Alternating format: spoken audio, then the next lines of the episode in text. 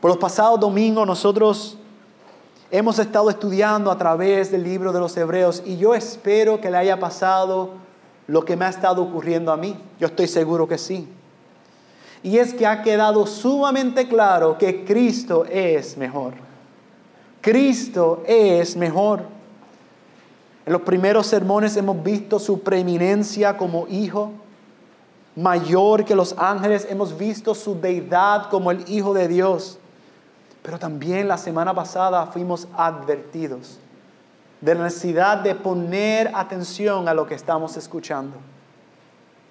Ahorita al comienzo de nuestro servicio, nuestro tiempo en el Salmo 119, se declara que Dios es justo, que sus juicios son justos, que Él es fiel. Pero hay dos personas que responden ante eso. Están aquellos que son adversarios de Dios, que se olvidan de que Dios es justo, de que sus juicios son justos, pero están aquellos que se deleitan en la palabra de Dios, que se deleitan en que Dios es justo. Así que fuimos advertidos la semana pasada de poner atención y yo espero que hayamos puesto atención. Pero también hoy comencemos poniendo atención. Porque no sé ustedes, pero la urgencia y la severidad de, esa, de ese llamado, de las consecuencias de no poner atención a lo que escuchamos, a la luz de quién es Jesús y lo que hizo, debe estremecernos. Porque son devastadores. Si no ponemos atención, nos arriesgamos, Señor. Nos arriesgamos, amados hermanos. No solamente porque escuchamos y no entendemos, sino que escuchamos y no obedecemos. Así que como vimos la semana pasada, no es suficiente solamente conocer la verdad, necesitamos ser transformados por medio de ella. Nuestra vida tiene que ser distinta a lo que fue mirando a aquel por quien existe todas las cosas. Y hoy nosotros tenemos el privilegio, amada iglesia, de continuar contemplando la gloria del Hijo. Al mirar hoy su encarnación. Así que le invito a que vayan a sus Biblias, Hebreos 2, continuamos, el capítulo 2 y vamos a cerrar el capítulo 2 en esta mañana del verso 5 en adelante. Y lo vamos a hacer bajo el tema Jesús, el Hijo del Hombre. Hebreos 2, versos 5 al 18. Vamos a leer la palabra del Señor, vamos a orar y vamos a comenzar nuestro tiempo en la palabra. Dice la palabra del Señor, porque no sujetó a los ángeles el mundo venidero, acerca del cual estamos hablando. Pero uno ha testificado en un lugar de las escrituras diciendo, ¿qué es el hombre para que tú te acuerdes de él? O el hijo del hombre para que te intereses en él lo has hecho un poco inferior a los ángeles. Lo has coronado de gloria y honor y lo has puesto sobre las obras de tus manos. Todo lo has sujetado bajo sus pies. Porque al sujetarlo todo a Él no dejó nada que no le sea sujeto. Pero ahora no vemos aún todas las cosas sujetas a Él. Pero vemos a aquel que fue hecho un poco inferior a los ángeles, es decir, a Jesús, coronado de gloria y honor a causa del padecimiento de la muerte, para que por la gracia de Dios probara la muerte por todos, porque convenía que aquel, para quien son todas las cosas y por quien son todas las cosas, llevando muchos hijos a la gloria, hiciera perfecto por medio de los padecimientos al autor de la salvación de ellos. Porque tanto el que santifica como los que son santificados son todos de un Padre, por lo cual Él no se avergüenza de llamarlos hermanos. Cuando dice, anunciaré, tu, anunciaré tu nombre a mis hermanos, en medio de la congregación te cantaré himnos. Otra vez, yo en Él confiaré y otra vez, aquí estoy, yo y los hijos que me has dado. Así que por cuanto los hijos participan de carne y sangre, también Jesús participó de lo mismo, para anular mediante la muerte el poder de aquel que tenía el poder de la muerte, es decir, el diablo, y librar a los que por el temor a la muerte estaban sujetos a esclavitud durante toda la vida. Porque ciertamente no ayuda a los ángeles, sino que ayuda a la descendencia de Abraham. Por tanto, tenía que ser hecho semejantes, semejante a sus hermanos en todo, a fin de que llegara a ser un sumo sacerdote, misericordioso y fiel en las cosas que a Dios atañen, para hacer propiciación por los pecados del pueblo pues por cuanto él mismo fue sentado en el sufrimiento, fue, perdón, tentado en el sufrimiento, es poderoso para socorrer a los que son tentados. Oremos. Padre, esta es tu palabra revelada a tu pueblo. Señor, rogamos en esta mañana que tú me uses como portavoz de tu palabra, pero que también así como has hablado a mi vida, por medio de esta palabra que tú hablas, que tú hables nuevamente esta mañana a todos, toda nuestra vida, Señor. Que nosotros, Padre amado, podamos contemplar la gloria de la encarnación de Cristo, Señor. Que podamos entender el peso de lo que Cristo hizo por nosotros y que podamos responder en obediencia y fe. Y si entre nosotros hay alguno que aún no ha sido salvo, que pueda responder en arrepentimiento y fe. Oramos también por nuestro pastor Félix que está predicando la palabra en la iglesia de Owasso en Oklahoma. Que de la misma forma tú puedas usarlo por la exposición de tu palabra, Señor, para la gloria de tu nombre. Te damos gracias, Señor, por tu gran bondad de que la iglesia local se reúne en toda la tierra en este día celebrando la resurrección de su Señor y Salvador. Habla a nuestras vidas por medio de tu palabra. En el nombre de Jesús oramos. Amén y amén. ¿Qué vamos a ver hoy, amada iglesia? Bueno, bajo este tema Jesús es el Hijo del Hombre. Veremos tres puntos. Él es el restaurador del dominio perdido en los versos 5 y 9. Él es el libertador del hombre esclavizado en los versos 10 al 16. Y Él es el propiciador compasivo en los versos 17 y 18. Es interesante ese término, hijo del hombre, era la forma preferida de Jesús de identificarse a sí mismo. En los evangelios nosotros encontramos el uso de esa frase 82 veces. Es la forma que más Jesús, e, es de la forma en que más Jesús se describe. Y cuando usa esta frase, Jesús está siendo identificado no solamente como un hombre, aunque ciertamente Jesús es verdaderamente Dios y verdaderamente hombre, sino está siendo identificado como el, Mesías prometido por Dios. Aquel quien restauraría, libertaría y propiciaría a nombre del pueblo de Dios. Así que miremos ese primer punto a Jesús como el restaurador del dominio perdido. Y acompáñeme ahí en su Biblia, versos 5 al 9. El, el autor nuevamente comienza haciendo un énfasis. Jesús es superior a los ángeles. De forma resumida, en pocas palabras, Él está diciendo, no son los ángeles quienes van a gobernar en el mundo habitado futuro del cual estamos hablando. Él está hablando de una nueva creación y ángeles como ministros de Dios, en ese tiempo recuerdan, los judíos tenían muchas ideas sobre ángeles y ellos veían que los ángeles tenían la responsabilidad en ese momento de administrar la tierra. En ese tiempo presente Él está diciendo, no va a ser a los ángeles a quien se le ha dado esa responsabilidad. Y para probar eso, ¿qué hace el autor nuevamente? Yo espero lo que nosotros hagamos cuando nosotros hablamos de Dios el autor va nuevamente a la palabra. Si pueden mirar ahí, él está citando un salmo. Es interesante, él no dice cuál es el salmo, él simplemente dice, uno ha testificado. ¿Por qué? Porque para el autor de la carta de los hebreos, toda la escritura es inspirada por Dios. Entonces acercarse a la palabra es decir, Dios ha hablado. debo prestar atención, debo aprender. Y él usa ese salmo, ese salmo, ese salmo 8, un salmo que todos están de acuerdo que es un salmo mesiánico, es un salmo que apunta a un cumplimiento en el Mesías.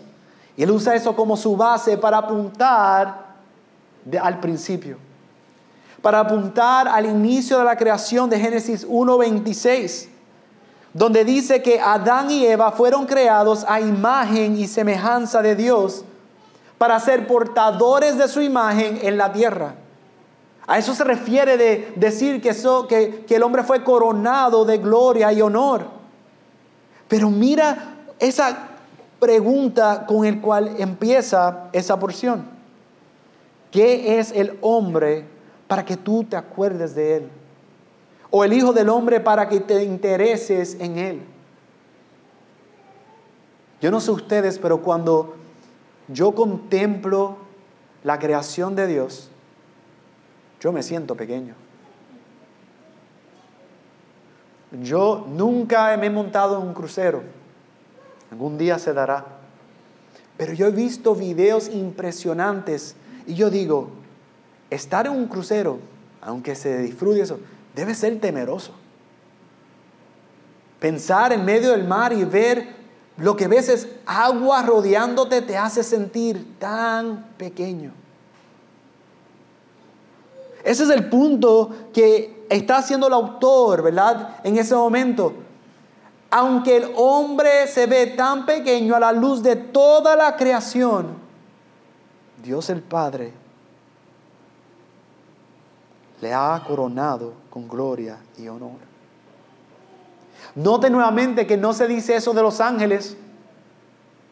Por más hermoso que nosotros podamos pensar que son los, eh, los, los ángeles, que son seres celestiales, nosotros podríamos pensar que son lo más bello. No, algo más hermoso. Son hechos un poco menor que los ángeles, pero son coronados con gloria y honor. ¿Por qué? Por lo próximo que dice, al hombre le fue dado autoridad para ejercer dominio sobre la creación en la tierra. Génesis 1.26 nos dice eso y aquí lo vemos cuando él está escribiendo y citando, puesto sobre las obras de, tus manos, todo lo has sujetado bajo sus pies. En la creación, todo sujetado bajo los pies en esa primera obra de creación, pero mira cómo continúa diciendo, pero ahora no vemos aún todas las cosas sujetas a Él.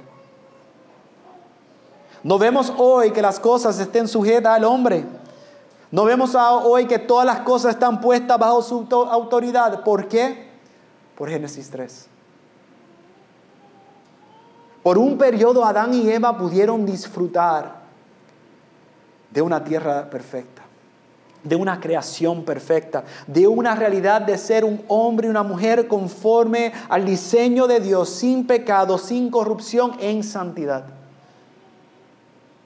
Pero el dominio que Dios le había dado, la autoridad que Dios le había dado, fue perdido a causa de la desobediencia del hombre. Ese es nuestro gran problema. Esas son las malas noticias. Pero como parte de eso no podemos perder de perspectiva que como hijos de ese primer Adán, todos ahora hemos heredado esa condición.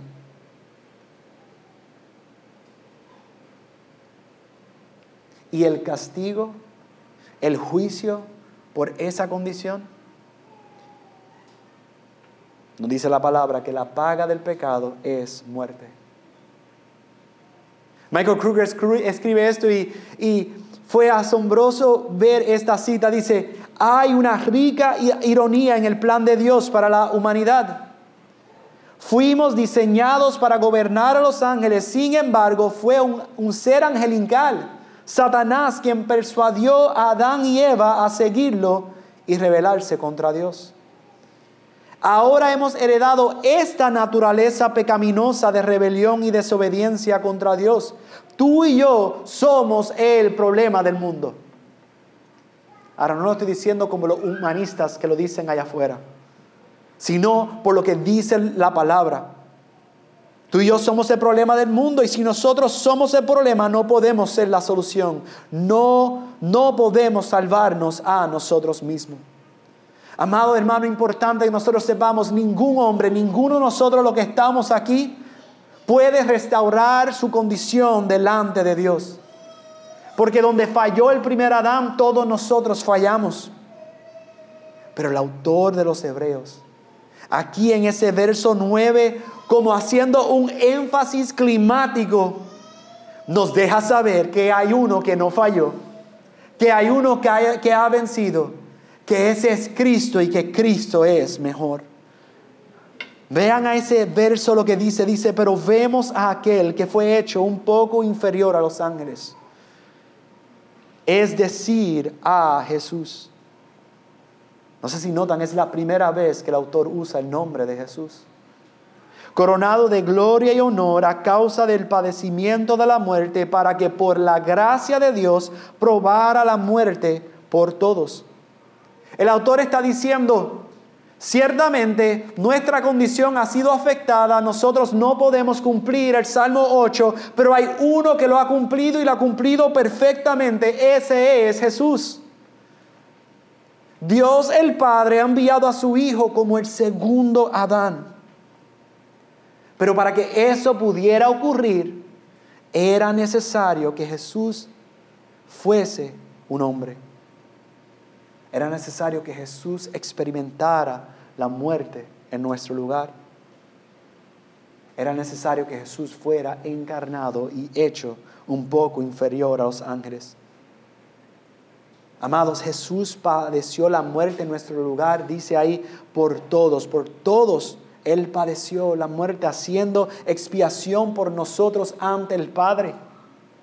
Era importante porque muchas veces nosotros no sabemos cómo definir la expiación y encontré este que creo que nos ayuda. Cuando comienza con ese prefijo ex significa fuera de o de, por lo que la expiación tiene que ver con eliminar algo o quitar algo. La expiación está quitando algo. En términos bíblicos tiene que ver con quitar la culpa mediante el pago de una sanción o mediante la ofrenda de un sacrificio. Eso es la expiación. En otras palabras, en puertorriqueño, Jesús padeció el castigo por nuestros pecados, siendo él mismo el sacrificio perfecto quien quita la culpa del pecado. Él padece en nuestro lugar y él quita la culpa del pecado. Pero no lo deja ahí porque vemos a Jesús coronado de gloria y honor, porque al tercer día Él resucitó y hoy está sentado como rey, sacerdote y profeta, reinando y gobernando todas las cosas e intercediendo por nosotros.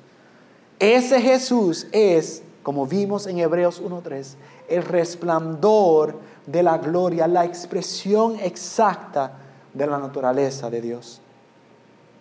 Amados, Jesús es el Hijo del Hombre, el restaurador del dominio perdido a causa de nuestro pecado. Ahora Él tiene todo dominio. Él es a quien le ha sido dado toda autoridad y dominio. Aunque hoy nosotros no veamos todo sometido aún bajo sus pies, Él está soberanamente gobernando todo, no lo dudes. El autor ya nos ha recordado quién es Jesús. Como tal, la esperanza de su audiencia y de nosotros es que en el mundo habitado venidero, ese mundo nuevo, esa creación nueva, todo estará sujeto bajo los pies de Jesús. Él es el restaurador del dominio de Dios. Pero también Él es el libertador del hombre esclavizado. Y eso son gloriosas noticias para nosotros, amada iglesia. El autor nos revela ahora en esta porción del 10 al 16 el propósito y la necesidad de la encarnación y la muerte expiatoria de Jesús. Él es el Hijo del Hombre, libertador del hombre esclavizado. En otras palabras, Jesús, solo Jesús, cumple la voluntad del Padre. Aquel para quien son todas las cosas y por quien son todas las cosas, perdón, llevando muchos hijos a la gloria. So Él restaura el dominio, pero también liberta al que estaba cautivo bajo ese dominio anterior. Y de ser enemigos, extranjeros, adversarios, los hace hijos y los hace hijos para llevarlos a la gloria. Amados, en Jesús los creyentes tenemos una herencia nueva, la gloria. Por medio de Jesús, la imagen de Dios es restaurada en nosotros. Entonces Cristo vino no solamente para compartir nuestra humanidad y sufrir en nuestro lugar, sino que por medio de su obra transformarnos y hacernos a todos los que creemos en Él una nueva creación, una nueva humanidad. Fuimos salvados para eso. Ahora, ¿qué significa ese verso que dice que era necesario que se hiciera perfecto por medio de los padecimientos el autor de la salvación de ellos? Muchos luchan con ese texto diciendo, ¿cómo es posible que Jesús tenía que ser perfecto? Bueno, lo que no significa es que Jesús no fuera perfecto. Toda la Biblia testifica que Jesús es perfecto, el perfecto Hijo de Dios, sin pecado, sin corrupción. Pero por medio del padecimiento, por, por, medio del morir, Jesús vino a ser el perfecto Cristo de Dios. Él vino a cumplir como el, el Mesías prometido. A eso es lo que se refiere. Él vino a ser el sacrificio perfecto que muere en la cruz en nuestro lugar. Por eso es que Él viene a ser perfecto el autor de la salvación, por medio de su encarnación, amada iglesia. Adán había sido nuestro primer padre, o es nuestro primer padre, pero por medio de la encarnación de Cristo, Él vino a ser el representante federal, la, la cabeza de esta nueva creación, el perfecto Hijo del hombre. Y por eso el autor nos dice que Él es el autor de la salvación. Jesús entonces es el iniciador, el pionero, el capitán, el que abre el camino. Él mismo es la fuente de salvación. Importante que recordemos siempre, y no hay salvación aparte de Él. Solo en Él, no aparte de Él. Como nuestro representante en la muerte de Jesús, está nuestra muerte. Como nuestro representante en la gloria de Jesús está nuestra gloria. Como representante en la santidad de Jesús está nuestra santidad. Los que Él ha salvado están íntimamente relacionados con Él. Él los salva no para simplemente salvarlos y dejarlos separados, sino que unidos a Él. Así como Él tomó nuestro lugar, Él nos da los beneficios de quien Él es. Y si ven en los versos 11 y 13, podemos ver que esta obra de salvación es el cumplimiento de la voluntad del Padre. Pues tanto el que santifica como los que son santificados son todos de un Padre. Tanto Jesús, el que santifica a un pueblo, como todos los que son santificados, los creyentes en Jesús, son por la gracia y la buena voluntad del Padre. Así que iglesia, somos llamados a ser santos.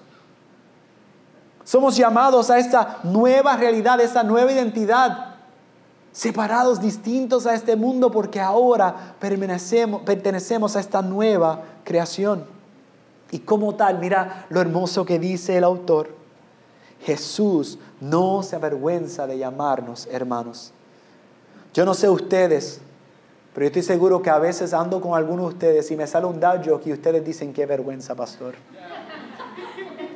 Pero Jesús no se avergüenza de llamarnos hermanos. ¿Ven la gloria y hermosura de eso? Algunos de nosotros somos hermanos cabezones, pero Él siendo el Hijo unigénito, y por Él nosotros ahora venimos a ser hijos de Dios por medio de la fe. Y mira lo que inmediatamente conecta el autor de los Hebreos diciéndole a su audiencia. No solamente no se avergüenza, sino que Jesús les dice, vengan, vamos a adorar al Padre. Porque nos lo describe como el director de la adoración. Cuando dice al Padre, anunciaré tu nombre a mis hermanos, en medio de la congregación te cantaré himnos. Jesús mismo es el director de la adoración. Eso está en el verso 12. Él es quien nos dirige ante el Padre para poder adorarle. Ahora, ese salmo de adoración, esa cita que está usando el autor es el Salmo 22. Específicamente Salmo 22, 22.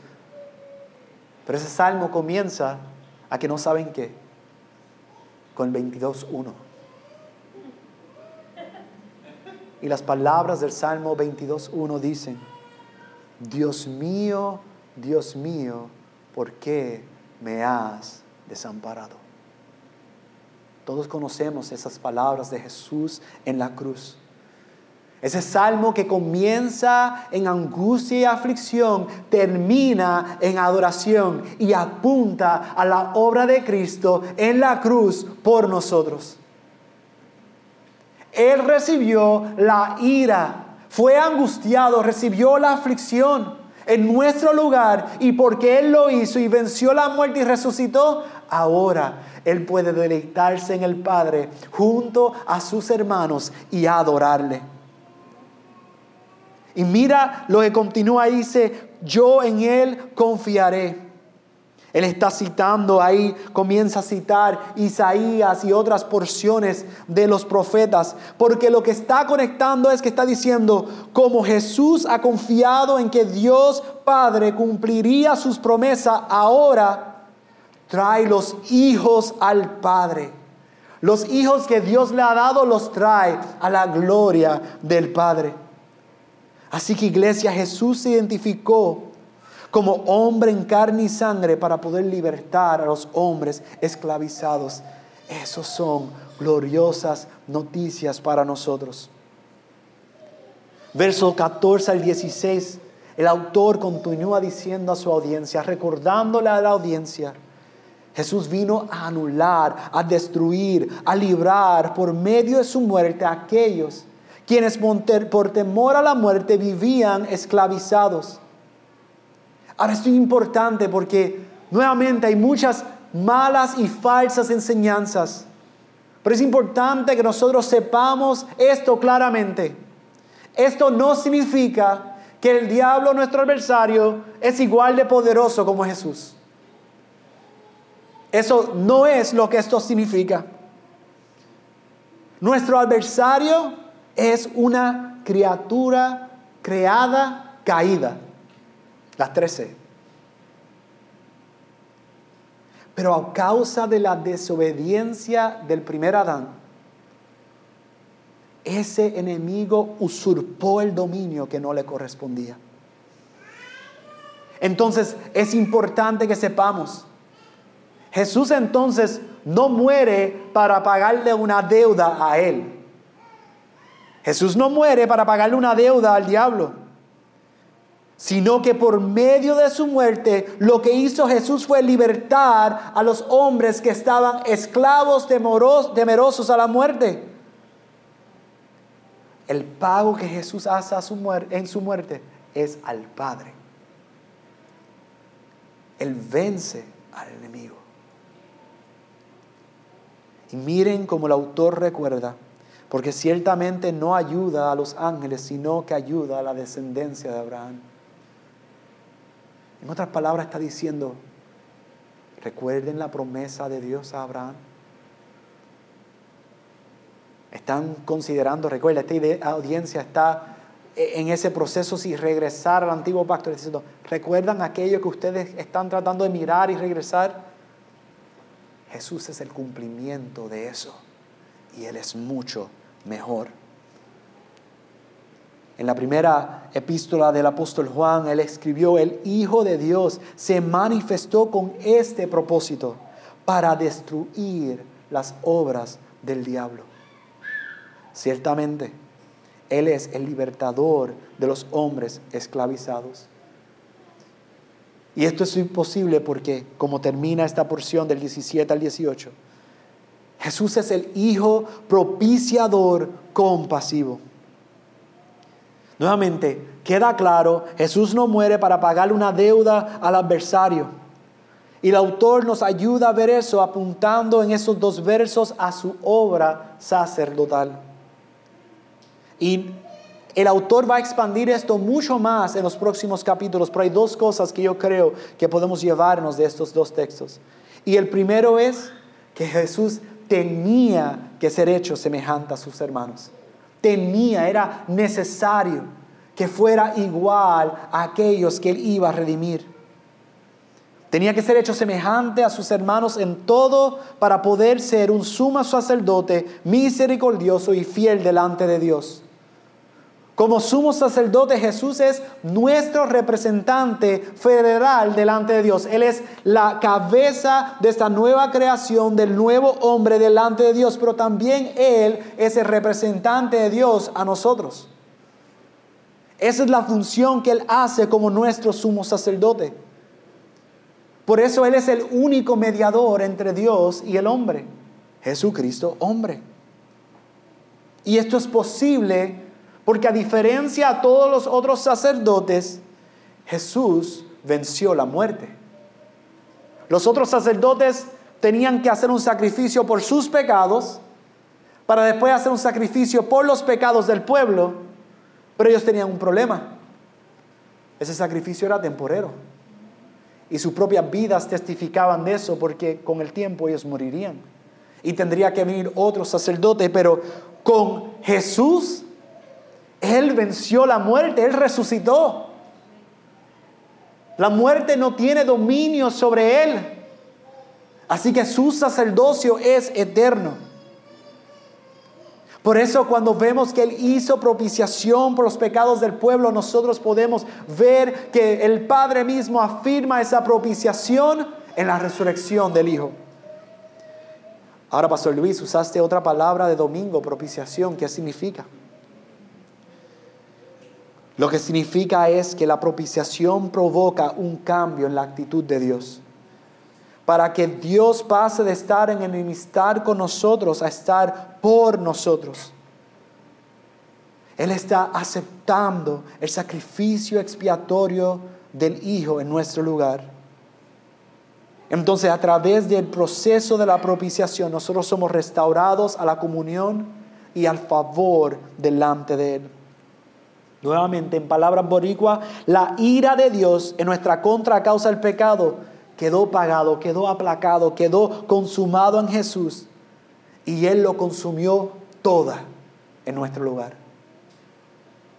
Tenemos que ser recordados eso.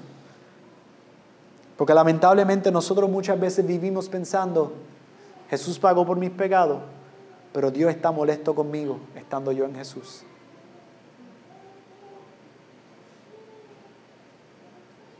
¿No le ha pasado? Mm, Dios está molesto conmigo. No, pero corre a Jesús. Recuerda a Jesús. Jesús consumió toda la ira.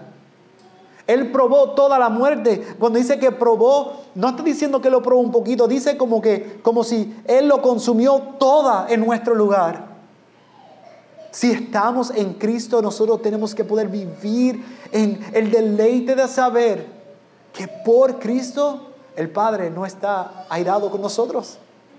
La ira ya ha sido consumada. Tenemos que recordar eso. Y por eso, en Jesús nosotros, amada iglesia, tenemos un sumo sacerdote donde vemos la misericordia de Dios y la fidelidad de Dios para su pueblo. Charles Spurgeon escribió esto y creo que es importante que recordamos esto. Jesús ha soportado la pena de muerte por nosotros. He aquí la maravilla, allí cuelga de la cruz. Esta es la vista más grande que jamás verá, que verás. Hijo de Dios e hijo del hombre, allí colgado, soportando dolores indecibles, el justo por los injustos, para llevarnos a Dios. Oh, la gloria de esta vista. La gloria de la vista es saber y ver a Jesús y ver lo que ha cumplido y llevado a cabo por medio de su crucifixión en nuestro lugar. Y el segundo punto que podemos y necesitamos llevarnos de esto es saber que porque Jesús fue tentado en el sufrimiento, Él es poderoso para socorrernos en medio de la tentación. Porque Él fue tentado en medio de ese sufrimiento. Él puede socorrernos, Él nos comprende. Jesús es el único ideal para ayudarnos en nuestra lucha contra la tentación de pecar y la desesperación, porque Él mismo fue tentado en el sufrimiento. Antes de la cruz lo vemos en el Getsemaní orando al Padre. Padre, si es posible, pasa de mí esta copa, pero no sea como yo quiero, sino hágase tu voluntad. Aquí vemos otra muestra de la verdadera humanidad de Cristo Jesús. Lamentablemente yo he hablado con muchos sobre eso y algunos creen que, bueno, es que Él era Dios. Él era sin pecado. No pudo haber sido tan difícil soportar la tentación. Pero la realidad, amada iglesia, es totalmente lo opuesto. Jesús experimentó la tentación de una manera mucho más fuerte que cualquiera de nosotros lo podemos soportar. Pues Jesús nunca cedió ante la tentación. Él siempre obedeció perfectamente la voluntad del Padre. Pueden, nosotros no podemos comprender el peso de la tentación. Pero miren lo que dice en Filipenses 2, 6, 8 en nuestras palabras siendo Dios, se humilló. Tomando forma de siervo, haciéndose semejante a los hombres, se humilló él mismo, haciéndose obediente hasta la muerte y muerte de cruz. Amados, Jesús es el Hijo del Hombre, propiciador compasivo, que nos socorre en medio de la tentación. Aquellos cristianos recipientes de esta carta estaban siendo tentados a negar su fe a causa de la persecución. Estaban siendo tentados a alejarse de Jesús, a regresar al antiguo pacto. Pero el autor les recuerda que solo Jesús ha restaurado el dominio que el hombre había perdido. Solo Jesús puede dar libertad como autor de salvación. Y solo Jesús es el propiciador compasivo, quien es poderoso para socorrernos en medio de la tentación. Hermanos, con su muerte, Cristo Jesús venció la muerte. Venció al diablo, venció al mundo y también nos salvó. Como escribió el apóstol Pedro en 1 Pedro, 1 eh, Pedro 18 y 19, recuerden, nosotros no fuimos redimidos con cosas perecederas como oro o plata, sino con la sangre preciosa de Cristo Jesús. Entonces no podemos vivir separados de Él.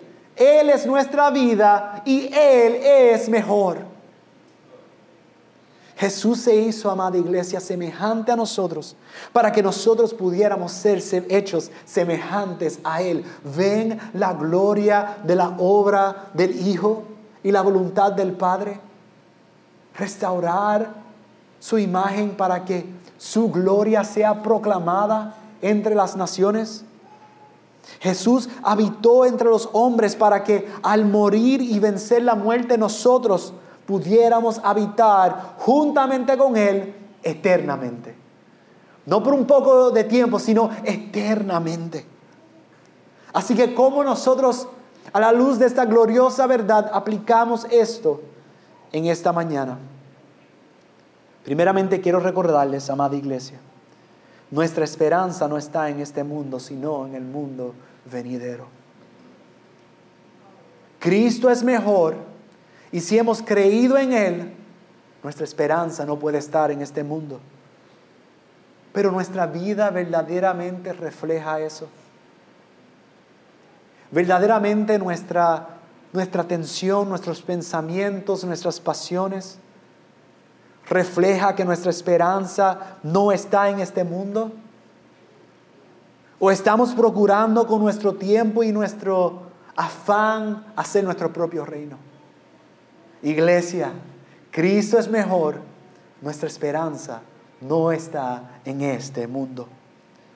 Así que segundo, contemplemos a aquel, como decía el verso 9, a Cristo, y seamos cautivos, cautivados por su gloria.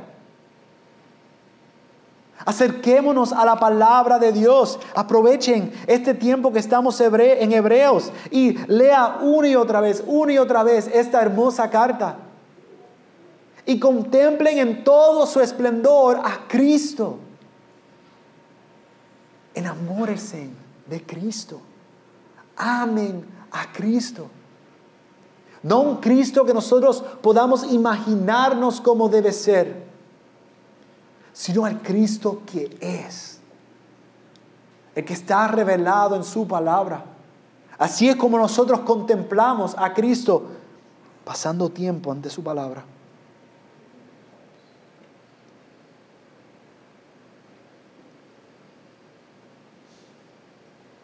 ¿Cuántas veces nosotros nos acercamos a su palabra?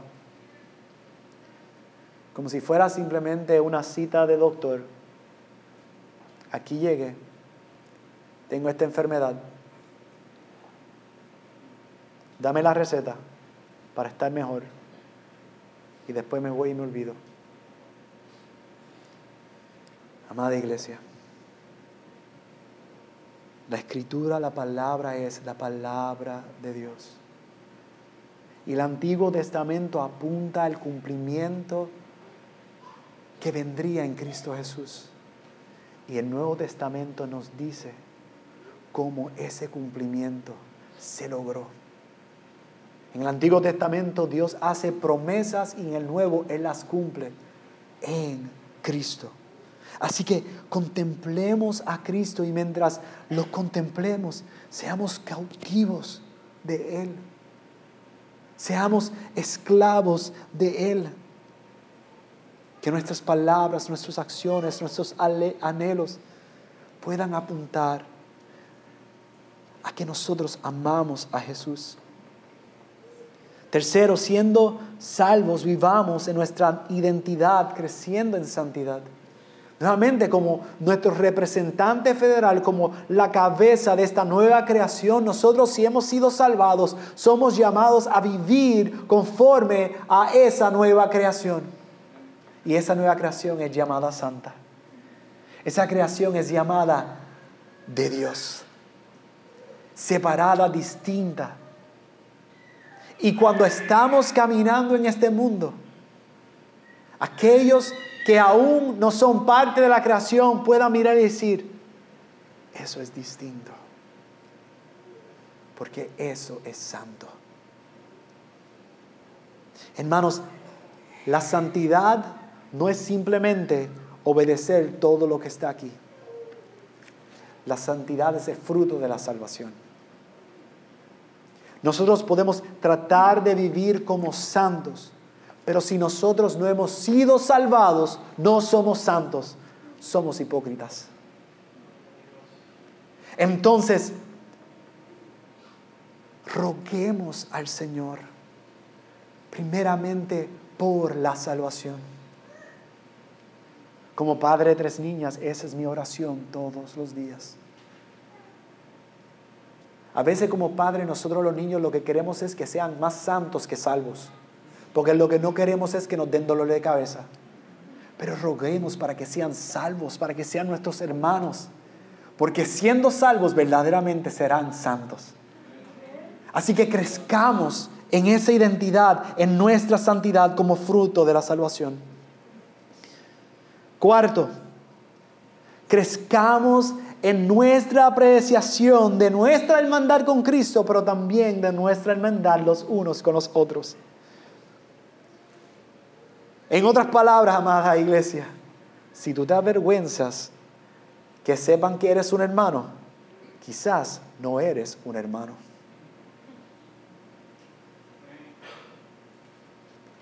Jesús no se avergonzó y no se avergüenza llamarnos hermanos. Nosotros somos la herencia del Padre al Hijo. Nosotros somos hijos de Dios para la gloria de Dios. Así que ahora cuando miren a sus hermanos en la fe, Mírenlo y reconoce, por lo que son. Son sus hermanos por Cristo Jesús. Y si nosotros podemos deleitarnos en que Cristo, nuestro hermano mayor, no se avergüenza a nosotros, no nos avergoncemos los unos de los otros, sino amémonos los unos a los otros. Y eso yo lo voy a usar cuando alguien me diga, me avergoncé de ti, pastor.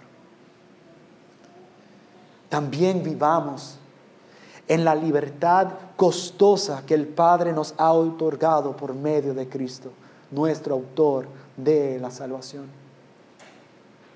La libertad no fue gratis, costó mucho.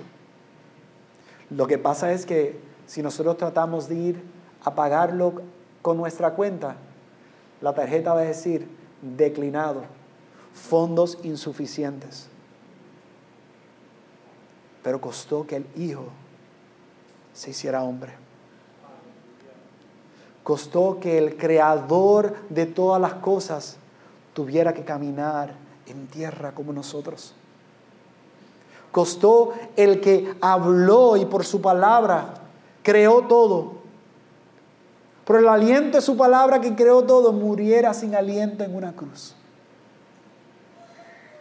Costó que Él probara la muerte completamente. Así que, amada iglesia, revela nuestra vida que Él es el Señor de nuestra vida.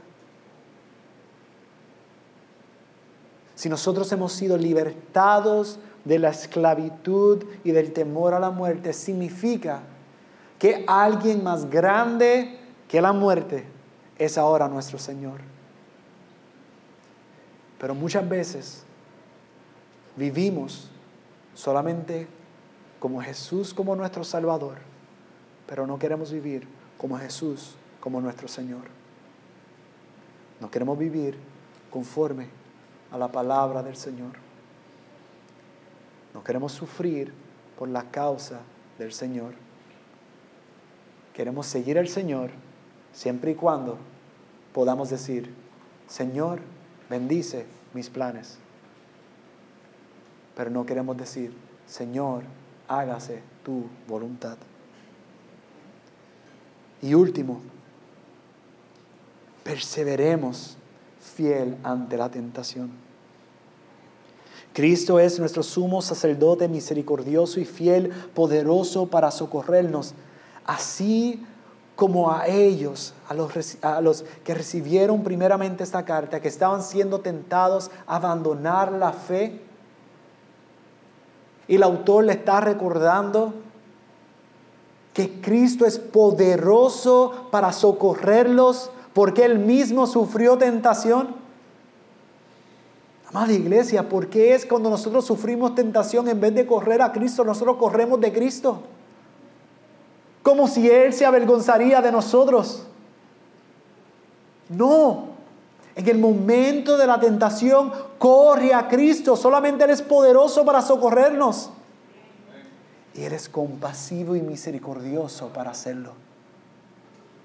¿Acaso creen que Cristo quiere que nosotros fallemos ante la tentación? No. Pero no es por nuestras propias fuerzas. Él es el poderoso para socorrernos. Así que quiero terminar con esta pregunta.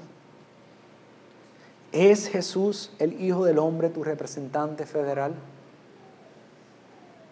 A todos los que estamos aquí, podemos decir que Jesús, el Hijo del Hombre, es mi representante. Él es el Señor, Él es verdaderamente en su vida, muerte y su resurrección. Ahí estoy yo por fe en Él. Si eres un creyente, todo lo que hemos escuchado hoy debe llevarnos a un mayor amor por Cristo. Solo en Él y por Él tenemos aceptación ante el Padre por medio de su obra en la cruz. Pero si no eres un creyente y estás entre nosotros, yo doy gracias al Señor que estás aquí. Pero mi ruego por ti, lo tomo de las palabras del predicador George Whitfield.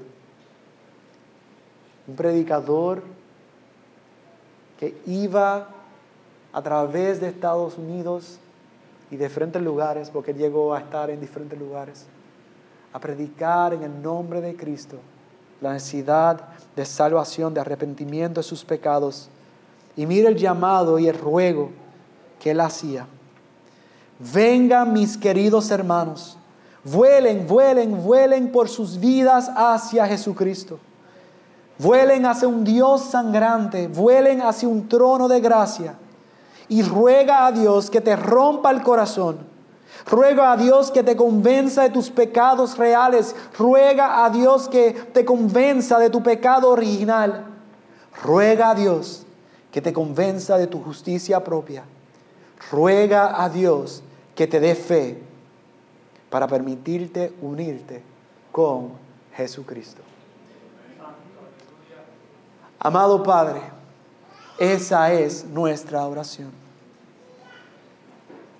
Cerramos este tiempo de tu palabra, rogando como hijos tuyos que nosotros podamos deleitarnos en contemplar como Cristo es mejor, en que las verdades que hemos escuchado transformen nuestra forma de vivir, transformen nuestra forma de pensar, transformen nuestra forma de hablar pero que también, Señor, tú hagas el glorioso milagro de pasar de muerte a vida a aquellos que aún no han creído en ti.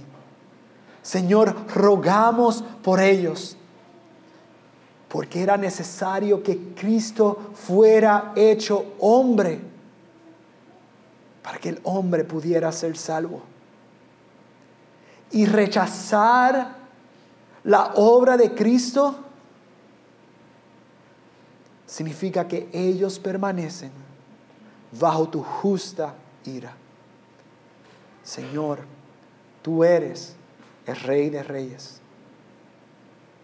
Oramos, Padre, que tú apliques tu palabra a cada una de nuestras vidas y que recibas gloria y fruto. En el nombre de Jesús oramos. Amén, amén. Puesto de pie, respondamos alabando al Señor.